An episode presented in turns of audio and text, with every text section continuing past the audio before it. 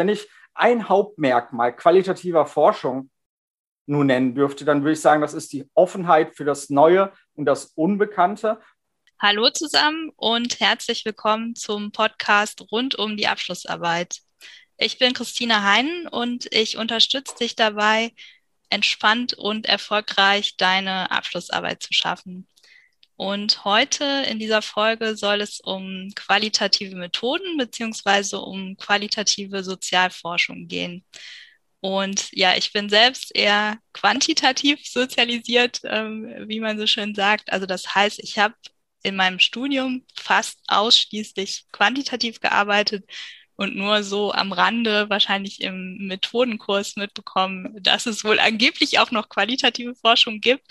Ähm, genau, und habe da selbst im Studium aber eigentlich nichts zugemacht und bin halt erst nach meinem Studium dann ja wieder damit in Berührung gekommen und war halt auch ähm, ja an Forschungsprojekten beteiligt, wo es auch qualitative Aspekte zumindest gab und habe auch qualitative Abschlussarbeiten betreut und ja, komme jetzt im Rahmen meiner Beratung natürlich auch wieder damit in Berührung. Genau, das heißt, ich kenne mich mit qualitativen Methoden nicht so gut aus, dass ich sage, ich habe den vollen Durchblick und ja, habe da mehr Fragen als Antworten. Und deswegen habe ich heute André Morgenstern einen Enkel eingeladen, der sich mit qualitativer Methodik und qualitativer Sozialforschung gut auskennt und äh, ja, uns da einige Fragen hoffentlich beantworten kann.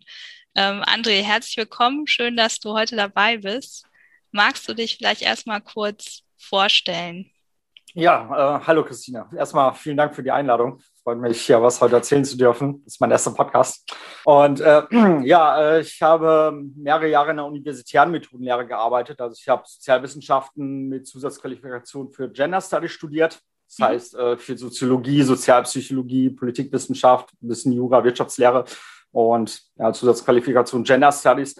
Danach bin ich dann ähm, am Institut, wo ich auch studiert habe, in die Methodenlehre gegangen äh, ich habe in so einem qualitativen Lernforschungsmodul gearbeitet, die äh, sehr rar sind. Also mhm. oft, wenn man überhaupt Methoden mitbekommt im Studium, dann sind es ja quantitative Methoden. Wenn man jetzt Soziologie oder Sozialwissenschaften studiert, dann müsste es, sollte es auch mal irgendwo zumindest die Option eines qualitativen Lehrangebotes geben. Mhm. Ist aber nicht so verbreitet. Also Methodenausbildung äh, ist ja schon eh dünn gesät, sage ich mal, und dann qualitative noch dünner, denn äh, die statistischen Methoden, die quantitative Forschung, die sind der große Standard. Naja, wie auch immer, in so einem Forschungslernmodul habe ich fünf Jahre gearbeitet, äh, habe da, ja, ich glaube, so circa 100 Lernforschungsprojekte betreut und ähm, anschließend habe ich mich hauptberuflich selbstständig gemacht. Das war 2015. Ende 2015 habe ich mich selbstständig gemacht äh, mit dem, was ich schon vorher an der Uni gemacht habe, nur jetzt eben hauptberuflich selbstständig. Und zwar kann man mich buchen oder ich arbeite als Dozent für qualitative Methoden, besuche da graduierten Kollegs, aber manchmal auch Unternehmen, Behörden, ähm, ja, Institute, um da qualitative Erhebungsmethoden, Auswertungsmethoden und viel die computergestützte Umsetzung der qualitativen Auswertung äh, zu lehren. Aber in dem Bereich mache ich auch Beratung, also im Prinzip auch wie du äh, studentische Arbeiten, aber auch bis hin zu äh, richtigen Forschungs-, mehrköpfigen Forschungsprojekten, wo dann methodische Fragen sind oder vielleicht ein Team-Workflow fürs methodische Vorgehen implementiert werden soll oder wo es um die computergestützte Umsetzung der Forschung geht. Und außerdem mache ich auch noch Auftragsforschung. Dadurch habe ich selbst die ganze Praxis noch mit drin und berate da nicht nur und lehre das nicht nur, sondern mache auch Auftragsforschungsprojekte. Ja, genau. Also das sind so meine Tätigkeiten, indem ich mit qualitativen Methoden arbeite. Und ja, äh, ich betreibe auch einen YouTube-Kanal und sowas, komme nachher bestimmt noch drauf zu, zum Thema und äh, biete äh, Lehrveranstaltungen und solche Dinge an.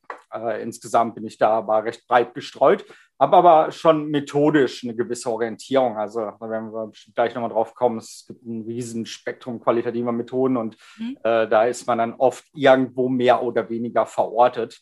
Aber ja. gucken wir mal, ob das Gespräch danach nochmal darauf hinführt.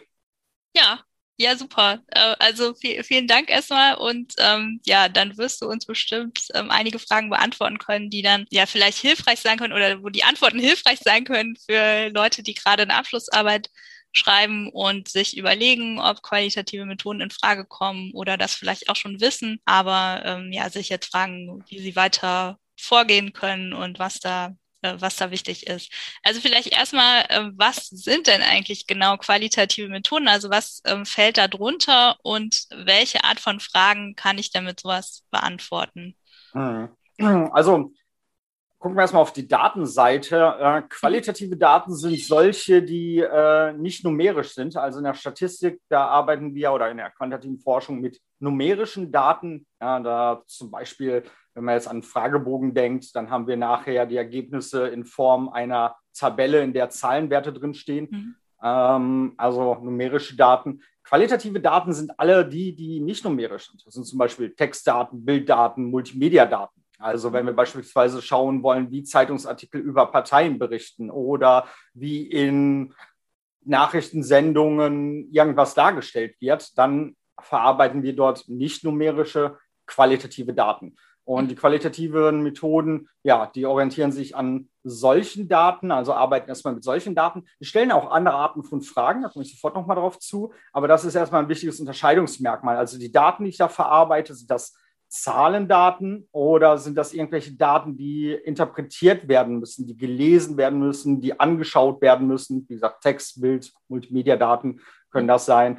Ähm, Webseiten zum Beispiel beurteilen, äh, Prospekte beurteilen, äh, Plenardebatten und so weiter. Mhm. Ähm, ganz typisch ist ja für die quantitative Forschung, also äh, zumindest für die geisteswissenschaftliche, nee, sozialwissenschaftliche quantitative Forschung, dass man äh, viel mit Fragebögen arbeitet. Also man stellt Fragen auf und äh, es gibt für diese Fragen, die sind relativ geschlossen formuliert und dann haben wir in der Regel auch Antwortvorgaben, die wir, man spricht dann eben von Standardisierung, standardisierte Antworten und wir können dann nur irgendwo ein Häkchen setzen oder mehrere Häkchen setzen. Ja. Und äh, das ist so die geschlossene Variante, die dann nachher numerische Daten produziert. In der qualitativen Variante ist sehr verbreitet, dass man ein Interviews führt mit offenen Fragen, oftmals Erzählaufforderungen zu verschiedenen Aspekten, die einen interessieren. Und die Befragten, die können da völlig frei darauf antworten. Und äh, man wäre auch in der Interviewerhebung relativ flexibel. Das heißt, wenn ein neues interessantes Thema durch eine Antwort auftaucht, dann könnte man das ad hoc weiter verfolgen, indem man äh, ja, spontane Nachfragen ausformuliert. Und man würde dann auch nicht unbedingt die Frageformulierung, die Reihenfolge des Fragebogens so durchziehen, des, Entschuldigung, des Interviews so durchziehen, wie es beim Fragebogen der Fall ist, wo genau durchdacht wird und auch getestet wird, wie wirkt welche Frageformulierungen im Interview. Da darf man sich zum Beispiel, was die thematische Reihenfolge der Fragen angeht, an den natürlichen Gesprächsverlauf äh, orientieren. Ja, kann auch mal äh, Fragen umformulieren, wenn eine Frage nicht so gut verstanden wurde, denn es geht weniger darum, die Antworten, die eine bestimmte Frage erzielt, nachher numerisch auszuwerten, sondern es geht mehr darum, Leute Personen dann im Interview zum Erzählen zu bekommen über bestimmte Themen. Und äh, mit welchen Fragen man schafft, diese Erzählung hervorzulocken, ist dann oftmals gar nicht so wichtig. Ja, klar, die sollen äh, keine Verzerrungen und so mit reinbringen, äh, nichts auf, keine Interpretationen aufdrücken, keine Antworten aufdrücken. Aber ähm, ja, insgesamt ist das Vorgehen dann deutlich offener und freier. Ähm, mit einer quantitativen Forschung versucht man eher mit einer Außen, aus einer Außenperspektive zu gucken. Das ist ja, also statistisch zu arbeiten, quantitativ zu arbeiten, heißt im Sinne des positivistischen Wissenschaftsverständnisses, das, was wir aus den Naturwissenschaften kennen. wir versuchen, aus einer objektiven Außenperspektive auf einen Gegenstand zu gucken. Zum Beispiel könnte sein, dass wir uns anschauen wollen, was sind die Probleme von langzeitarbeitslosen Menschen und ähm, ja, wenn wir Ideen dafür haben, was deren Probleme sind, dann können wir mit einer ganz, ganz großen Fallzahl diese äh, Personen äh, können wir die Personen befragen und mal schauen, ähm, ja, welche Probleme die so angeben, von denen, die wir denen zur Verfügung stellen. Ja. Mhm. Ähm, wenn man, und, und dann kann man nachher kann man auch nachher Aussagen machen, die generalisierbar oder repräsentativ sind, also äh, sich dann auf die ganze Gruppe oder ganze Bevölkerung, auf die ganze Population beziehen.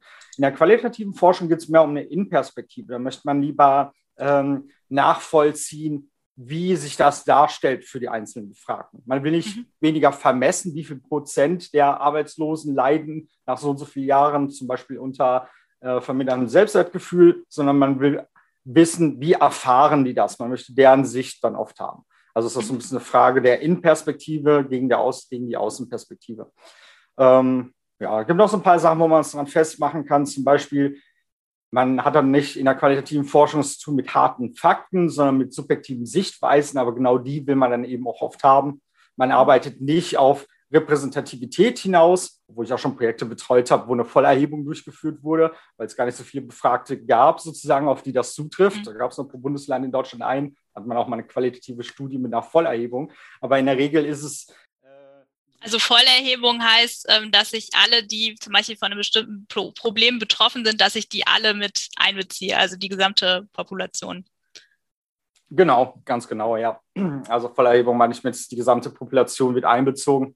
Und ja, kann halt sein, wenn es ganz wenige Leute überhaupt gibt, auf die was zutrifft, dass das zutrifft. Aber in der Regel ist es so, dass qualitative Methoden einzelfallorientiert sind. Man mhm. will dann tiefer in einzelne oder wenige Fälle reingehen und nicht mit einer ganz, ganz großen Fallzahl harte Fakten präsentieren. Ja, so und so viel Prozent der Bevölkerung oder dieser Gruppe betrifft das. Das wären jetzt harte Fakten gemessen an einer großen Fallzahl, sondern es geht eher darum, eine kleine Fallzahl zu untersuchen, um dann ähm, ja zum Beispiel die subjektive Dimension des Ganzen erfahren zu können.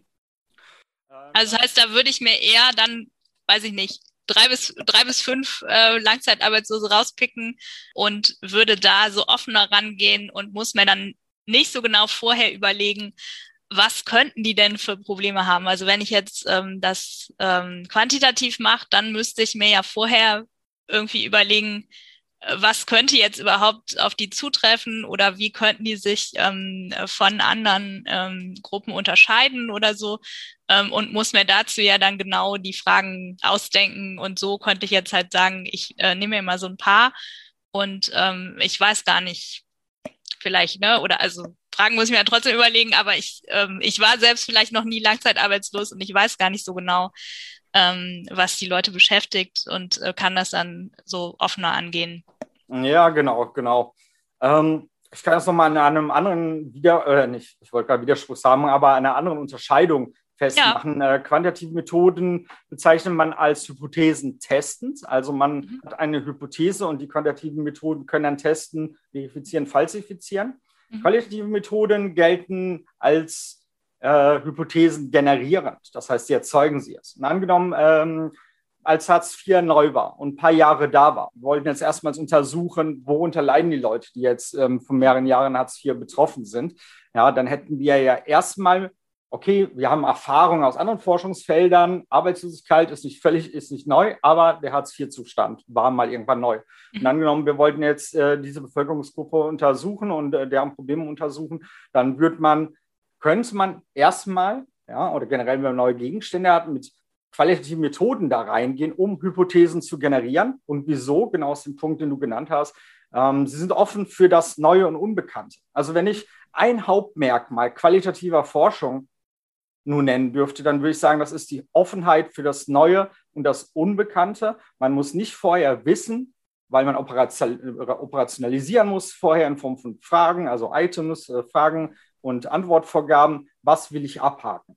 Und damit ja auch kann man ja, also wenn man jetzt einen Fragebogen mit gewissen Problemen in der Problemliste, die man abhaken soll, aufstellt, genau, und man weiß die Probleme noch nicht, dann kann man nicht besonders gut so einen Fragebogen machen. Qualitative Forschung ist dann gut geeignet, um zu sagen, na, wir untersuchen jetzt ein paar Fälle, schauen mal, was sie sagen und äh, kommen dann auf Ideen, was deren Probleme sind. Und dann kann eine quantitative Studie mit diesem Wissen hingehen, das operationalisieren in Form eines Fragebogens mhm. oder Teile eines Fragebogens und das dann mit einer großen Fallzahl vermessen. Und dann hätte man sozusagen qualitative Methoden erstmal zum Auskundschaften, zur Exploration eines äh, neuen Gegenstandes genutzt, weil die, die so offen sind, so flexibel, sind offen für das Neue und äh, haben dann möglicherweise am Ende des Projekts Hypothesen generiert, die dann eben von hypothesentestenden Verfahren in der quantitativen Forschung, in Folgeprojekten von Forscherinnen, die das Ganze aufgreifen, ja, vielleicht in der eigenen Karriere äh, zu quantitativ, gesamtgesellschaftlich vielleicht zu vermessen. Mhm. Ähm, eine andere Erklärung nochmal, äh, qualitative Forschung abgrenzen zu quantitativen. Der quantitativen geht es um Kausalzusammenhänge oder geht es um verschiedene Dinge, aber äh, auch wenn wir Kausal, Kausalzusammenhänge aufstellen, A hat Einfluss auf B oder ähnliches. Und in der qualitativen Forschung wird es eher darum gehen, zu schauen, wie und warum wirkt denn dieser Zusammenhang. Warum führt Langzeitarbeitslosigkeit zu vermindertem Selbstwertgefühl und gesteigerter Gefahr, eine Depression zu bekommen? Ja, also man weiß, der Zusammenhang ist da, weil man es vielleicht statistisch gemessen hat, aber kann sie noch nicht erklären, ja, aber wie genau funktioniert das denn? Wir haben jetzt die objektive Dimension des Ganzen, dass es einen Zusammenhang gibt, aber wie sieht die subjektive Dimension aus? Wie fühlt mhm. sich das an aus Sicht der Befragten? Warum ist es genauso? Und dann könnte man sagen, okay, wir haben ja statistische Ergebnisse, können Sie noch nicht ganz verstehen, also gehen wir jetzt mal hin und machen eine qualitative Vertiefung und schauen mal, wie stellt sich das aus Sicht der Betroffenen, über die wir hier forschen, denn dar? Und das wird dann wiederum das Bild ergänzen, den Wirkzusammenhang, den Kausalzusammenhang verstehen zu können. Ja. Also das heißt, wir sind jetzt, wir sind jetzt eigentlich schon bei dem Punkt, äh, wie äh, qualitative und quantitative Forschung ineinander greifen können. Ähm, vielleicht greifen wir das später nochmal äh, noch mal auf. Genau, ähm, vielleicht können wir einmal ähm, das so ein bisschen auf, ähm, auf einzelne Abschlussarbeiten ähm, runterbrechen, die ja dann ja ein kleiner Puzzlestein äh, irgendwo in diesem Gesamtgefüge der Forschung zu einem Thema äh, sind. Und äh, wenn ich wenn ich jetzt eine Abschlussarbeit schreibe, ähm, wann sollte ich dann überhaupt anfangen, mir Gedanken zu machen. Ähm, also zum einen um die Methodik, also wann sollte ich mich da entscheiden und ähm, zum anderen ähm, zum Thema Auswertung. Ähm, erste Gedanken möglichst früh. Äh, am Anfang äh, muss man ja gucken, dass die Methoden passend zum Thema sind, also zu meinen Forschungsfragen und dass die Forschungsfragen auch beantwortbar sind, generell, so wie mit den Methoden ich mir vorstelle. Und oft ist es ja so, dass man es am Anfang schon klar hat. Also entweder aus eigenen Vorlieben. Ja? Also ich habe zum Beispiel immer, wenn ich die Wahl hatte, qualitative Methoden genutzt, weil ich mit nicht numerischen Daten besser im Kopf jonglieren kann als mit numerischen Daten. Da war schon immer sozusagen aufgrund meiner Vorlieben und die dürfen bei einer Abschlussarbeit natürlich durchaus sollten die eine Rolle spielen oder dürfen mit einfließen. Ähm, ja, habe ich mich immer für qualitative Methoden entschieden. Deshalb ist es oft eher ja andersrum, dass man dann äh, die Methode sozusagen schon weiß und sich dann eher überlegt zu meinem Gegenstand, was wäre jetzt eine qualitative oder auch quantitative Forschungsfrage. Also es fließt dann äh, ganz früh natürlich schon drin und ähm, ja, ab dem Moment, also man hat sich dann vielleicht schon festgelegt, dass man qualitativ arbeiten möchte und ab dem Moment, wenn man weiter sein Projekt plant, sollte das zumindest so nebenbei mal mitfließen, sich genaue Überlegungen zu machen zum Design, wen man befragt, wie man die, also falls man Fragen stellt, äh, also erstmal, welche Art von Daten man erheben möchte. Vielleicht sind es ja Interviews, vielleicht sind es auch ganz andere Sachen wie Zeitungsartikel, Plenardebatten. Und das wird sich oft auch ja aus der Forschungsfrage ergeben. Also wenn ich daran interessiert bin, wie was Trump auf Twitter getweetet hat, muss man jetzt retrospektiv fragen. Ganz viele Projekte, die genau das untersucht haben. Ja, oder wenn ich mich frage, wie Rüstungskonzerne sich selbst darstellen auf Webseiten oder äh, wie Zeitung Plenarde, äh, verschiedene Parteien darstellen, dann habe ich ja schon immer per Forschungsfrage im Prinzip die Datenart, Plenardebatten, Zeitungsartikel, Webseiten und so nahegelegt. Und ähm, dann ist es auch schon noch früh klar. Sonst, wenn es jetzt darum geht, ähm, Meinung einzufangen oder was Menschen machen einzufangen, dann gibt es mehrere Möglichkeiten. Interviews, Gruppendiskussionen, teilnehmende Beobachtungen, möglicherweise manchmal auch Aktenanalysen, Dokumentenanalysen. Und äh, da will man sich dann schon früh Gedanken machen, wenn man noch nicht weiß genau, was ist meine Datenart, weil die Forschungsfrage mehrere Datenarten erlaubt, wird man da früh sich schon Gedanken drüber machen und das wird so mitschweben. Aber spätestens, nachdem man mit dem Literature Review durch ist und vielleicht also seinen Forschungsstand und Theorieteil vielleicht auch noch beschrieben hat und dann die Forschungsfragen aufstellt, also nochmal finalisiert sozusagen, was ist die übergeordnete und möglicherweise auch so ein paar aufgesplittete, untergeordnete Forschungsfragen für mein Projekt. Spätestens da sollten dann auch so die äh, Ideen zu, zur, zum methodischen Vorgehen relativ klar sein. Ja, relativ klar deshalb, weil ähm, ein qualitativer Forschungsverlauf nicht statisch, sondern eher zirkulär ist und es durchaus sein kann, dass Änderungen im Verlauf vorkommen. Das ist möglich, äh, weil es eben flexible offene Methoden sind. Aber trotzdem, je früher man je klarer und je früher man äh, das äh, Vorgehen klar hat, desto besser ist es natürlich für ein strukturiertes Vorgehen in der Zukunft und um dann einfach Sachen geklärt zu haben und sich da keinen Kopf mehr drum machen zu müssen. Also man darf immer was ändern, aber es ist eigentlich ganz gut, wenn die Forschungsfragen stehen, wenn man die gerade aufstellt, dass man in dem Zuge dann auch die Gedanken versucht, möglichst finalisieren oder so, so weit zu treiben, dass sie nicht, nicht mehr ganz provisorisch sind, sondern dass sie zunächst final merken, äh, wirken, auch wenn man vielleicht noch offen dafür ist, im weiteren Verlauf was zu modifizieren. Ja. Ja. ja. Also das wäre das wäre auf jeden Fall auch immer mein Tipp. Ähm, möglichst, möglichst früh ähm, sich Gedanken zur Forschungsfrage zu machen. Und ähm, ja, also ne, dann sehe ich ja auch direkt irgendwie, welche Methodik passt dazu oder ne, ist es vielleicht eine Methodik, auf die ich keinen Bock habe, dann könnte ich die Frage ja nochmal anpassen und so weiter. Ne? Und auch ähm, selbst bei der Frage, muss ich jetzt noch mehr lesen oder was muss ich noch lesen oder so, das, ähm, ne, also da kann ich mich ja auch dann wieder gut an der Forschungsfrage orientieren. Also alles, alles dreht sich um die Forschungsfrage im Grunde. Ähm, das ist sehr, sehr zentral. Also da ja. gerne Zeit, Zeit investieren, ähm, aber auch versuchen, das möglichst früh, also festzulegen, vielleicht in dem Sinne, dass ich, ähm, dass ich da mit jemandem drüber sprechen kann, ne? vielleicht mit der Betreuung oder, ne? oder dass ich halt erstmal so tue, als hätte ich mich festgelegt und mir dann alles andere von da aus überlege. Und wenn das dann nicht funktioniert, ähm, kann ich es ja immer noch mal, äh, immer noch mal anpassen. Genau. Ja. Ähm, der andere oder weiterführende Aspekt äh, ist ja dann so ein bisschen die Auswertung. Also vielleicht habe ich ja irgendwie festgestellt, okay, ne, zu meiner Frage, da kann ich jetzt irgendwie am besten Interviews führen.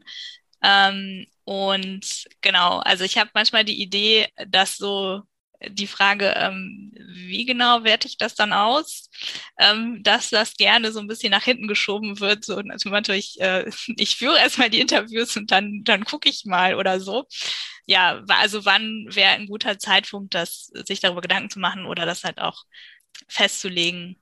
Wie siehst du das? Ja, guter Punkt. Äh, eigentlich auch mit der Datenerhebung. Also äh, habe ich jetzt nicht differenziert zwischen Erhebung und Auswertung, aber wenn die Forschungsfragen stehen und man wird vorher schon, wie gesagt, erste Gedanken, vielleicht auch recht weit vorangeschrittene Gedanken zur hm. methodischen Anlage des oder zum methodischen Vorgehen haben, aber ähm, spätestens, wenn die Forschungsfragen da sind, dann sollte man das erstmal fertig bekommen. Das betrifft dann nicht nur die Art der Datenerhebung, zum Beispiel per Interview, sondern auch, wie diese nachher ausgewertet werden sollen. Das sollte man zu dem Zeitpunkt schon klar haben. Jetzt kann es auch da wieder sein, dass es Änderungen gibt. Ja, wenn äh, ich mal so in Forschungswerkstätten gucke auf Methodenveranstaltungen, wo ich selber als Teilnehmer und äh, nicht als Leiter war, dann äh, gibt es ja auch immer den Fall, dass so Promovierende auf der Reise sind, die richtige Methode zu finden und merken dann nee, doch nicht die richtige, ich suche jetzt mal weiter und das kann so eine kleine Odyssee sein. Aber das betrifft dann später eventuell promovieren. Ja, das will jetzt keine Angst davor machen. Das betrifft Studierende nicht. Für Studierende gibt es einen handsamen Standard, was so gemacht wird, was die Auswertung betrifft. Ja. Das heißt, als äh, Studierende sind äh, ein Stück weit davon entlastet. Von denen kann man gar nicht erwarten, jetzt äh, also, sich durch den Dschungel der qualitativen Methoden so richtig durchzukämpfen und sowas. Und äh, da gibt es sozusagen Standards, also äh, zum Beispiel Interviews, erheben und dann nachher auswerten im Verfahren, was qualitative Inhaltsanalyse heißt. Und äh, das ist ganz weit verbreitet bei Ich sag's nochmal, qualitative Inhaltsanalyse, falls jemand gerade nicht aufgepasst hat. Ja. Genau, qualitative Inhaltsanalyse, ja, ist eine von vielen qualitativen Auswertungsmethoden. Wär, äh, werden wir bestimmt später nochmal darauf zu sprechen kommen. Zum Zeitpunkt ist vielleicht äh, nur wichtig, dass äh, ja, als äh, Studierender muss man sich jetzt nicht alle unüberschaubar vielen qualitativen Methoden anschauen und sich da was aussuchen, sondern oft ist das dann schon relativ am Anfang klar. Oft sagen die Gutachter auch, ja, mach das mal mit der Auswertungsmethode der qualitativen Inhaltsanalyse. Mhm. Das ist recht weit kanonisiert für studentische Abschlussarbeiten und dadurch ist man ein Stück weit entlastet. Aber sonst wäre es so, dass man auch, wenn man die Forschungsfragen aufstellt, so denken wir es jetzt vielleicht ein Disprojekt durch, wo man vielleicht schon mehr überlegt, welche Auswertungsmethode nehme ich. Da sollte man auch, wenn man über die Datenauswertung, äh, Erhebung mhm. nachdenkt, direkt über die Auswertung mit nachdenken. Ja. Also auch, wenn man die Forschungsfragen gerade aufgestellt hat. Denn ähm, ja, also manchmal wird, wird dann, werden die Interviews oder die Daten einfach so ausgewertet, indem man äh, die Leute, die sie lesen und darüber schreiben, aber das ist dann kein richtiges Auswerten. Also, oder nicht das, nicht, also eigentlich meint äh, sollte das methodisch geleitet sein. Ja. Und das ist eben nicht immer, äh, weil die Leute sich dann zu spät darüber Gedanken machen. Also äh, das ist auf jeden Fall ein guter Punkt, ja. ja. Also das wäre sonst auch meine nächste Frage gewesen. Ich glaube, dass, also dass, dass es jetzt vielleicht einige entlastet, weil ich das oft mitbekomme, dass also vielleicht auch ähm, wegen dem, was du eben angesprochen hast, so der etwas minimalen Methodenausbildung im, im Studium vielleicht, ne? Oder also wenn, dann ne, ähm, ist es vielleicht so irgendwie, dann wird ein äh, Lehrbuch durchgearbeitet und da gibt's irgendwie das und das und das und es gibt auch noch die Methode und weiß ich nicht. Und ähm, das ist aber in den seltensten Fällen dann schon vor der Abschlussarbeit mal praktisch ähm, angewendet wird, dass ich das wirklich mal durchspiele. Und ähm, dann bekomme ich es halt oft mit, also ne, das sollte entweder sagen, ja, das ist so lange her, dass ich das im Studium hatte, oder ähm, ich hatte tatsächlich ähm, nicht viel zu qualitativen Methoden und ähm, will das jetzt aber machen und dann irgendwie so, ah, und jetzt muss ich mich erstmal durch diese ganzen Methoden arbeiten, damit ich dann begründen kann, äh, warum ich dann wahrscheinlich in den meisten Fällen qualitative Inhaltsanalysen mache. Also genau, das äh, wird sicher einige beruhigen, wenn du jetzt sagst, ähm, das ist doch mehr oder weniger der Standard oder es ist ja auf jeden Fall eine recht praktikable Methode. Ähm, so, ich kann es ja wahrscheinlich auch aufwendiger angehen, aber das muss dann vielleicht nicht in der Bachelor- oder Masterarbeit sein. Mhm. Ja, das Schöne ist auch, wie aufwendig so äh, eine Inhaltsanalyse, qualitative Inhaltsanalyse ist, das variiert vom Projekt. Also das kann ein sehr einfaches Instrument mhm. sein. Ja, wenn ich aber ein sehr theoretisch komplexes Projekt habe, dann kann ich äh, diese Methode auch, sagen wir mal, äh, sehr viel in einer sehr viel komplexeren Anwendung nutzen. Also äh, ob, ob mein Projekt simpel oder hochkomplex ist, bei, in beiden Fällen mit Inhaltsanalysen machbar, die man im einen Fall dann in einer simplifizierteren, in der anderen Fall halt in einer komplexeren Variante durchführen würde. Ja, genau. Ja. Da ist viel möglich sozusagen. Hast du, also wenn, wenn ich mich, wenn ich mich da jetzt ähm, einarbeiten will, ähm, und ähm, ich, also, oder ich sage mal, ich höre jetzt vielleicht auch zum ersten Mal von qualitativer Inhaltsanalyse und ich weiß aber, dass ich zum Beispiel Interviews machen will, ähm, dann würde das ja passen. Ähm, also wie, wie fange ich dann an? Also was, was lese ich vielleicht zuerst oder wo finde ich da äh, hilfreiche Infos? Ähm, ich würde trotzdem auf jeden Fall, also zunächst mal, äh, ich will jetzt nicht ganz pauschal die Inhaltsanalyse okay. sagen. Ich würde schon empfehlen, äh, oder ich würde schon empfehlen, auch, auch wenn das auf Inhaltsanalyse hinausläuft, zumindest ein Buch zu lesen, was in die qualitative Forschung einführt. Mhm. Das einfach mal so ein bisschen die Grundgedanken der qualitativen Forschung zeigt, was die Bandbreite quali typischer qualitativer Daten, Sampling-Verfahren, Auswertungsverfahren und so weiter bespricht. Und äh, da würde ich erstmal als Einstieg, also als allerersten Kontakt, das Buch empfehlen äh, von Philipp Meiring, Qualitative Sozialforschung. Link kommt, äh, kommt auch in die Show Notes, aber genau, äh, ihr könnt es euch auch merken. Äh, Philipp Meiring, ja. Genau, ich muss mich aber korrigieren. Der Titel ist ähm, Einführung in die qualitative Sozialforschung ja. von Philipp Meiring. Und wenn man mich jetzt fragen würde, was ist das Buch, was am besten die Methoden differenziert? Oder was ist das Buch, was äh, am tiefgründigsten in den qualitativen Diskurs geht und, und mir ähnliche Fragen stellen würde, die jetzt Leute, die sehr qualitativen Methoden affin sind, vielleicht stellen würden, dann würde ich dieses Buch jeweils nicht nennen. Okay. dann wäre es jeweils nicht mein Tipp.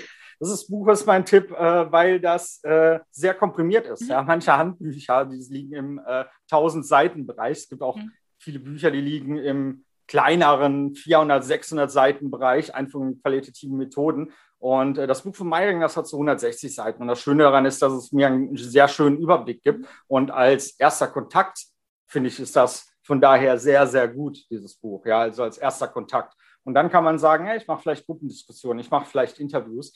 Und ähm, ja, also was wäre denn so ein verbreitetes Design für qualitative Methoden in der Abschlussarbeit? Ich muss zunächst sagen, bevor ich jetzt mal ein paar Bücher nenne, ja, also wie, wie kann, was würde ich empfehlen für Interviews, was für die Inhaltsanalyse, bevor ich da mal einsteige, äh, will ich noch darauf hinweisen, dass eigentlich die Methoden äh, entlang des Projekts der Forschungsfragen, wenn ich die Daten habe, dann der Daten, also wenn ich weiß, welche Daten ich analysieren möchte, auch entlang der Daten entschieden wird. Und dass es immer darum geht, dass ich überlegen muss, welche Methoden sind am besten geeignet, um meine Fragen möglichst vollständig, möglichst verzerrungsfrei und so weiter zu beantworten. Das ist der Idealfall, mhm. rein ausgehend vom Projekt.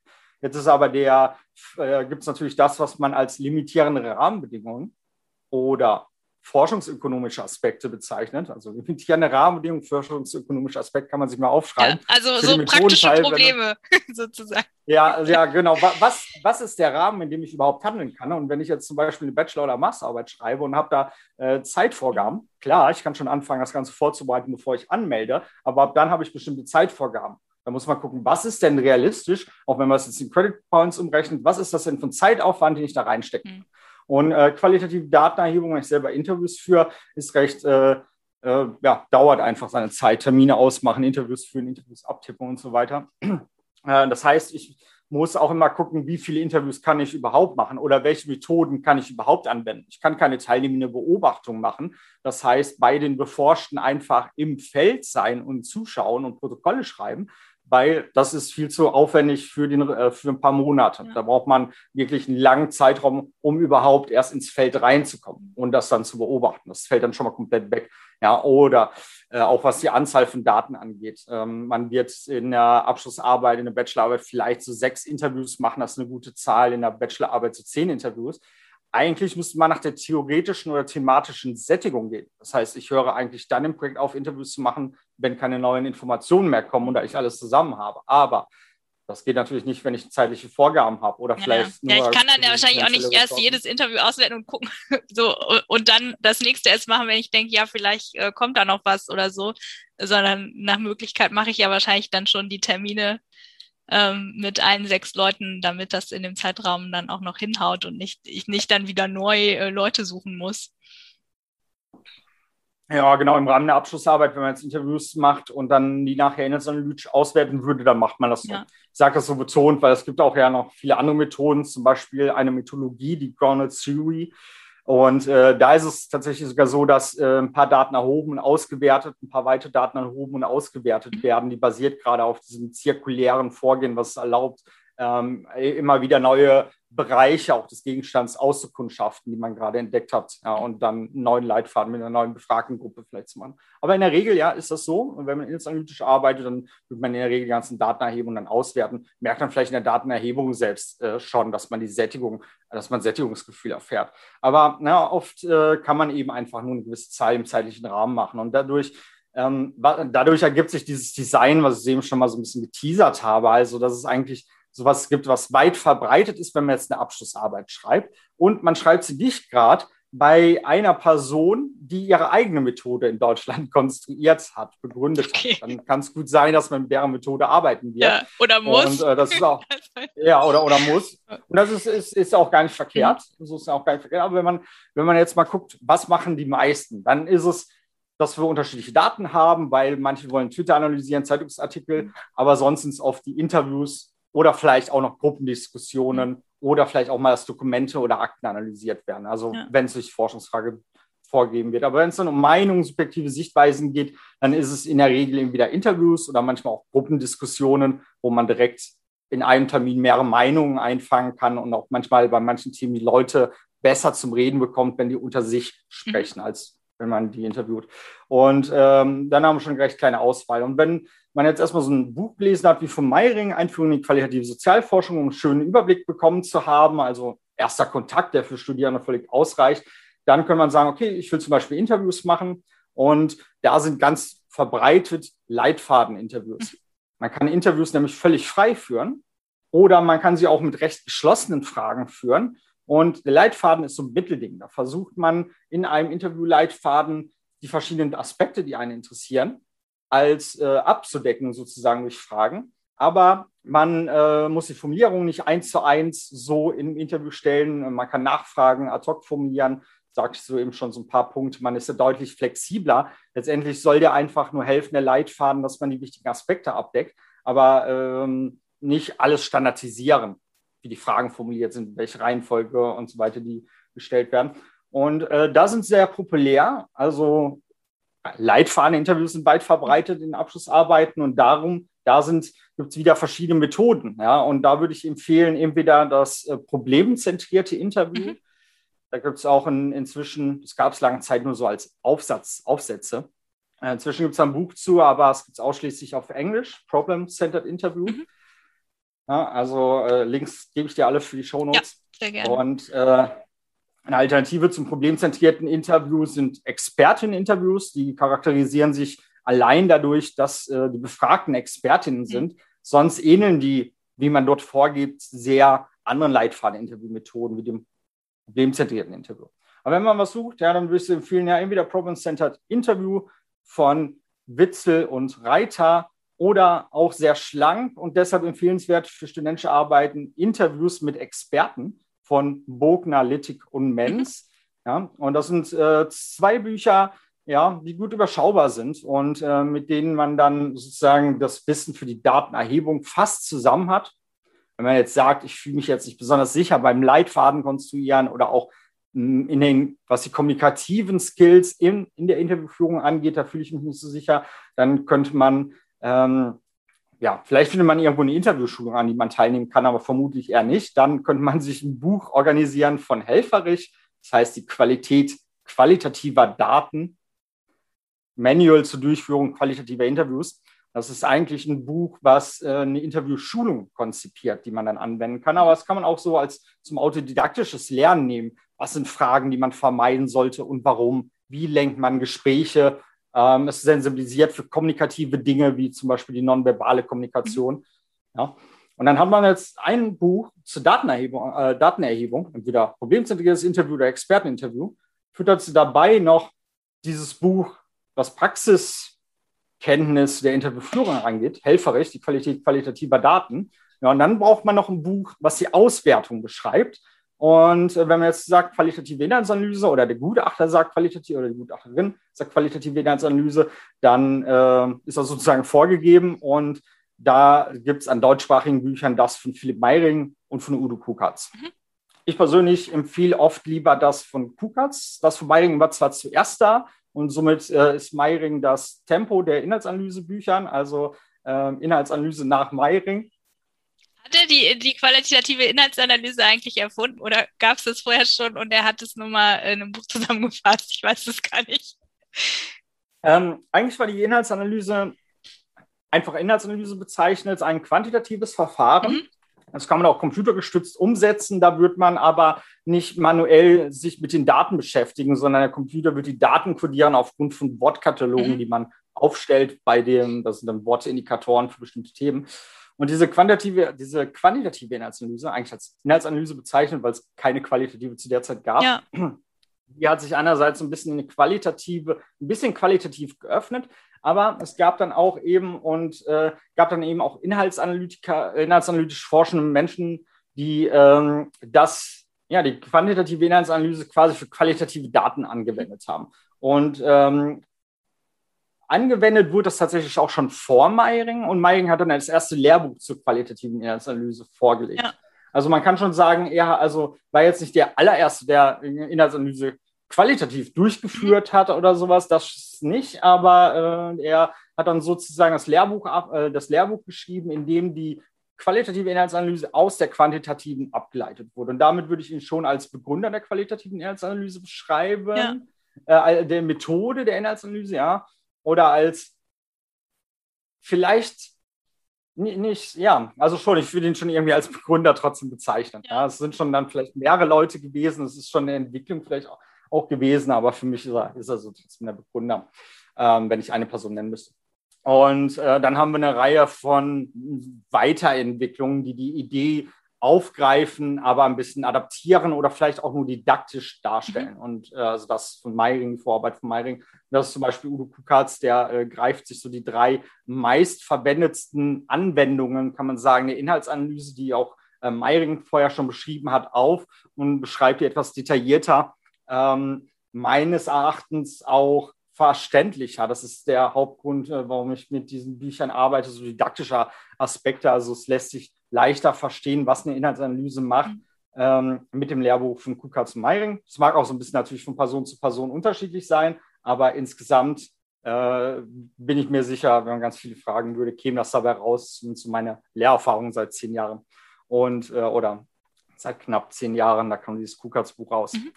Ja, also letztendlich kann man sich da aber aussuchen. Ja, ich kann nach qualitative Inhaltsanalyse schauen und dann werde ich ein Buch von Meiring und Kukatz finden. Und äh, es gibt dann noch Margret Schreier. Sie hat ein englisches Buch vorgelegt, Qualitative Content Analysis. Und äh, die könnte man sich alle mal schnappen, sozusagen. Ja. Ich persönlich empfehle von den beiden Deutschen eben das von Kukatz. Ah, es gibt sogar noch ein weiteres Buch von Gesa Laudel, das heißt Experteninterviews und qualitative Inhaltsanalyse. Mhm.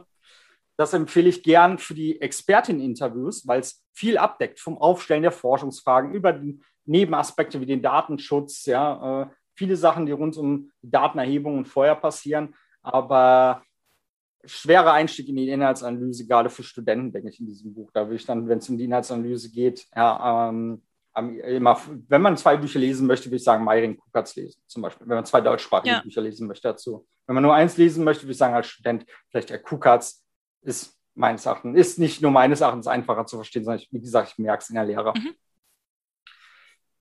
Ja. ja. ja. cool. Danke für deine Einschätzung. Ja, genau. Dann äh, machen wir vielleicht mal äh, Stichwort Software. Ähm, oder vielleicht direkt äh, Stichwort äh, Max QDA. Dazu gibst du ja auch ähm, Schulungen. Aber wozu brauche ich denn überhaupt Software bei ähm, qualitativer Auswertung und äh, Methodik? Also was? Ähm ja, genau. Es gibt so ein Pendant zur Statistiksoftware auch in der qualitativen mhm. Forschung, zumindest in äh, den Teil der qualitativen Forschungsmethoden, die mit sogenannten Codes oder Kategorien mhm. arbeiten. Ähm, ja, was ist Max QDA? Was sind Codes, was sind Kategorien? Vielleicht ganz kurz.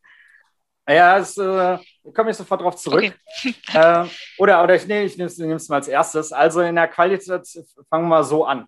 Ähm, wenn man ins Spektrum qualitativer Methoden guckt, gibt es äh, die sogenannten sequenzanalytischen Methoden. Ähm, da untersuchen wir Dokumente mit Blick aufs ganze Dokument. Und dann gibt es kategorienbasierte qualitative Auswertungsmethoden.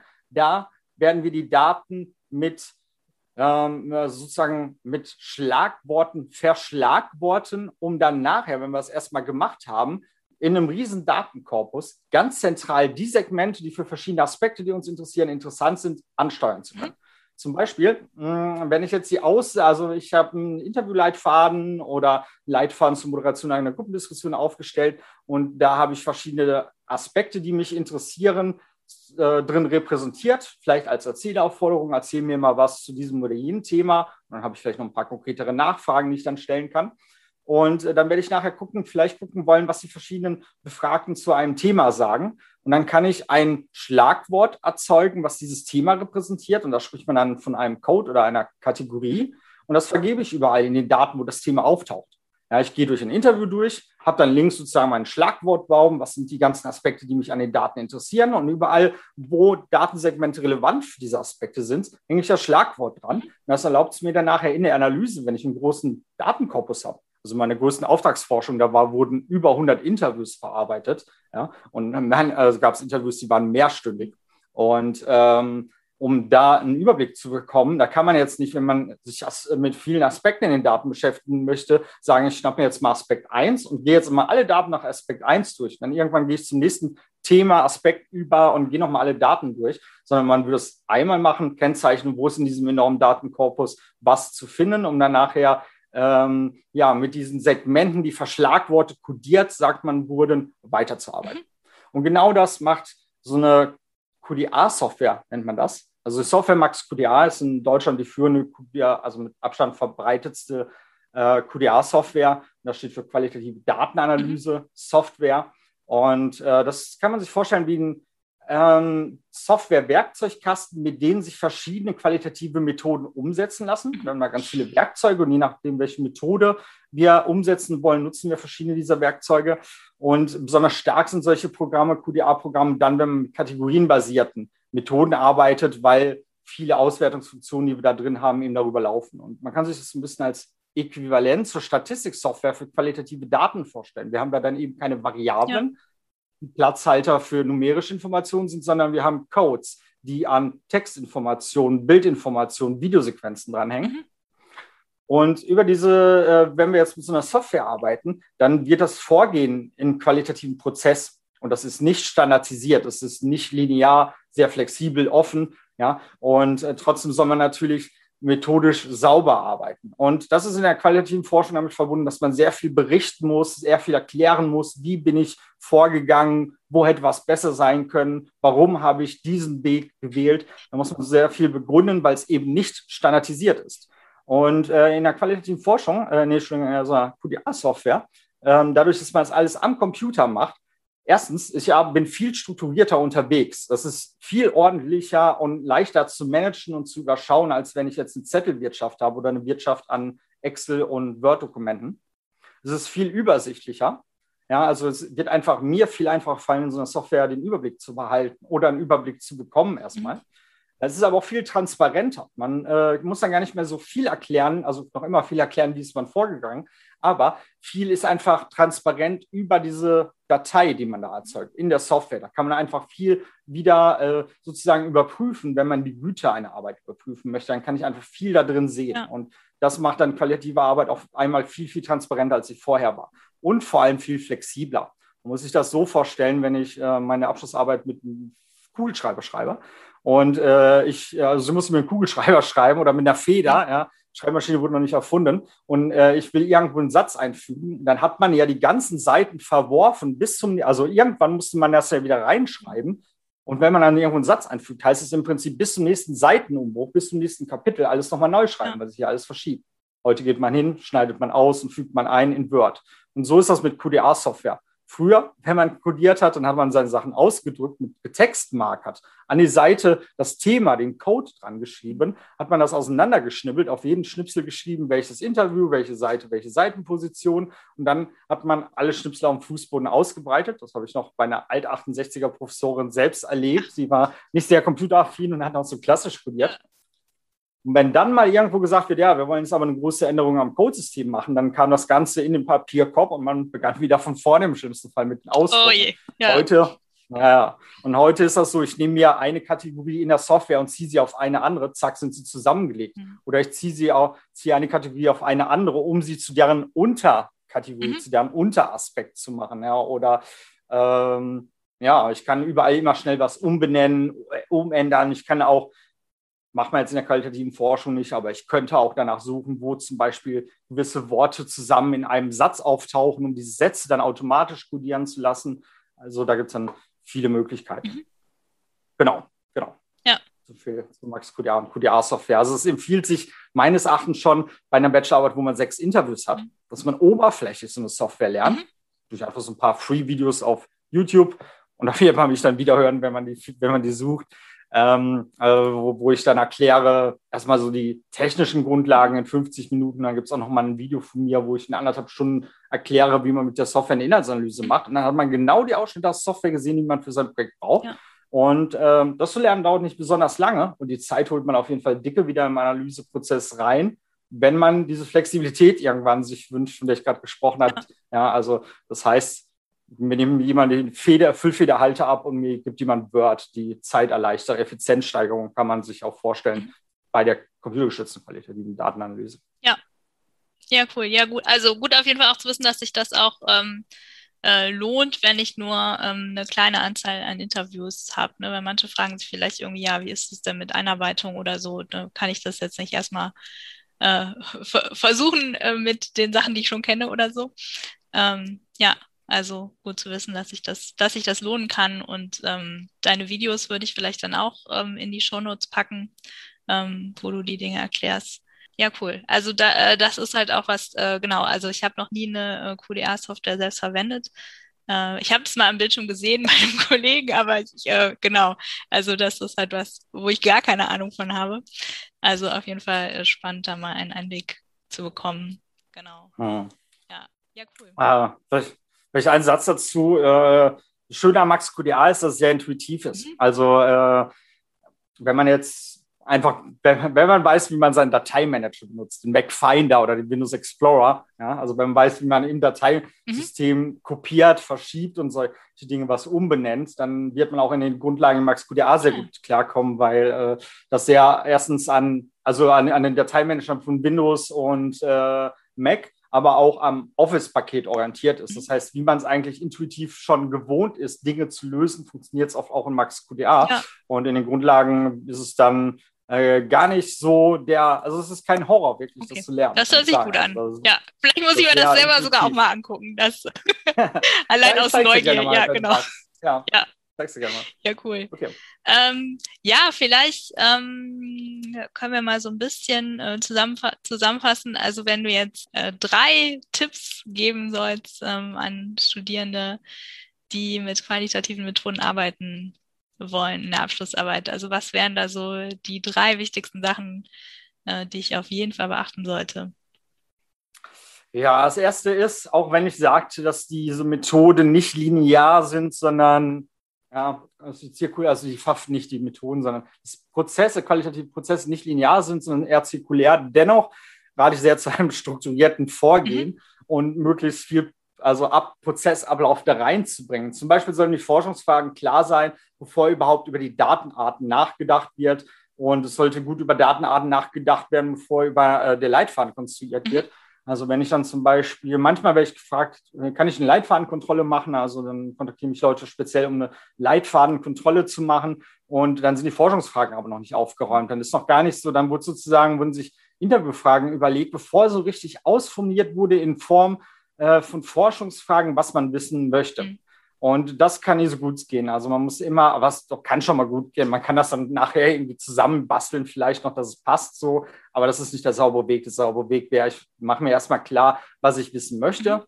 Vielleicht ändert sich das im weiteren Verlauf. Wie gesagt, qualitative Methoden. Äh, da kann es oft sein, dass man am Anfang gar nicht so sehr klar hat, was man wissen möchte, nur ungefähr. Und die genaue Frage, die entwickelt sich erst im Prozess. Ja. Aber bei einer Inhaltsanalyse, das ist eine Methode, die bietet sich sehr an, zum Beispiel dann, wenn man am Anfang schon recht genau weiß, worauf hinaus möchte. Und so klarer, je klarer die Forschungsfragen sind, desto besser kann ich natürlich alle weiteren Entscheidungen treffen. Also wenn die schon sehr, sehr klar sind, nicht, dass ich sie nicht nochmal ändern dürfte, so, aber dass man schon erstmal sie für sich klar hat, dann kann man gut die Datenarten auswählen. Und diese Datenart kann zum Beispiel, wenn man an Meinungen ran möchte, können dann zum Beispiel Interviews sein. Und dann kann man in die Leitfadenkonstruktion gehen. Aber äh, und dann sollte man auch schon in der Wege, also drüber nachdenken, welche Auswertungsmethode. Aber es macht jetzt äh, äh, eben keinen Sinn, direkt erstmal in den Interview-Leitfaden reinzuspringen und die Forschungsfragen sind noch gar nicht so klar. Ja. Kann in, wenn ich jetzt eine Dissertation schreibe und drei Jahre Zeit habe, und ich dann sage, ja, ich mache jetzt auch gar keine Inhaltsanalyse, ich arbeite mit einer anderen qualitativen Methode oder Methodologie wie der Groundstream-Methodologie, dann wird man tatsächlich vielleicht so vorgehen. Man weiß es am Anfang noch nicht, ja. was man möchte äh, und äh, arbeitet sich so einfach vor. Aber äh, wenn man jetzt eine Abschlussarbeit schreibt, dann hat man einfach nicht so viel Zeit. Dann sollte man schon am Anfang klar haben, was möchte ich wissen und dann kann man sehr schön strukturiert alle weiteren Entscheidungen treffen und auch einen guten Leitfaden ableiten aus den Forschungsfragen. Ja. Das ist der erste Tipp, strukturiertes Vorgehen. Mhm.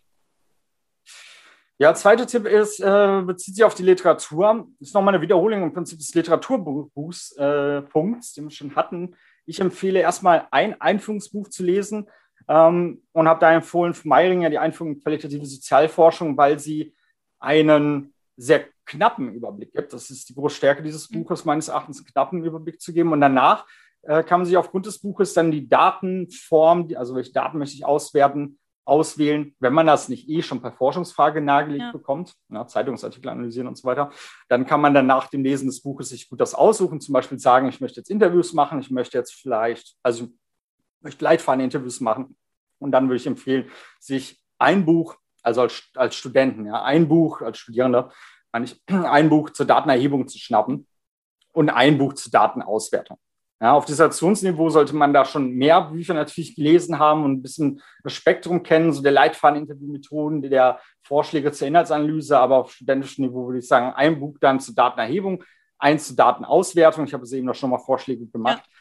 Beziehungsweise ich habe dann gesagt, ja, man kann auch noch ein Buch, was so die Interviewsituation ein bisschen coacht, mit hinzunehmen. Dann hätten wir streng genommen zwei zur Datenerhebung, eins zur Datenauswertung und darauf basierend dann arbeiten. Was viele machen, ist so ein bisschen in ganz vielen Büchern querlesen. Und was sie gar nicht wissen, ist, die Methodikerin, die diese Bücher geschrieben hat, sind sich vielleicht völlig uneins. Und äh, da werden dann Sachen zusammengeworfen, die gar nicht zusammengewer äh, die man gar nicht zusammenwerfen kann. Das ist so, wie wenn man vielleicht Begriffe gleich als Synonyme verwendet, die zwar äh, umgangssprachlich auch Synonyme sind, aber in der Wissenschaft ganz unterschiedliche Definitionen haben. Und man sieht diese Unterschiede aber erst, wenn man richtig drinsteckt ja. in der Theorie. Ja. Das haben wir in der qualitativen Forschung auch. Da denkt man, ja, ist ja alles qualitative Forschung. Aber letztendlich ähm, ja, kann sein, dass es ganz unterschiedliche, zum Beispiel wissenschafts- oder kenntnistheoretische Verständnisse, also epistemologische Grundannahmen da drin stecken in verschiedene Methoden oder auch die Forscherinnen haben. Und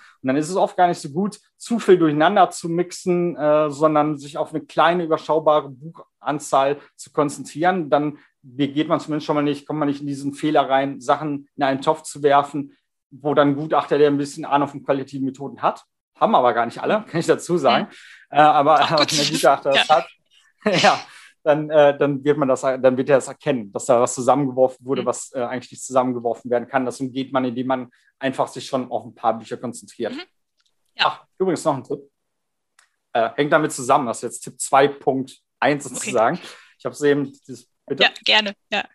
Okay, ja. ja. Ich habe äh, das Buch Einführung in die qualitative Sozialforschung genannt, was es aber inzwischen auch gibt. Also vor, vor zehn Jahren noch, da war es so, da gab es bestimmte Standardwerke zur Einführung in qualitative Methoden und die waren disziplinübergreifend. Da ging es um die qualitative Methode. Inzwischen haben wir aber für super viele Forschungsfelder, Disziplinen, Fächer Bücher speziell für dieses Fach. Ich nenne mal ein paar Titel, die ich mal gerade rausgeschrieben habe vor unserem Gespräch.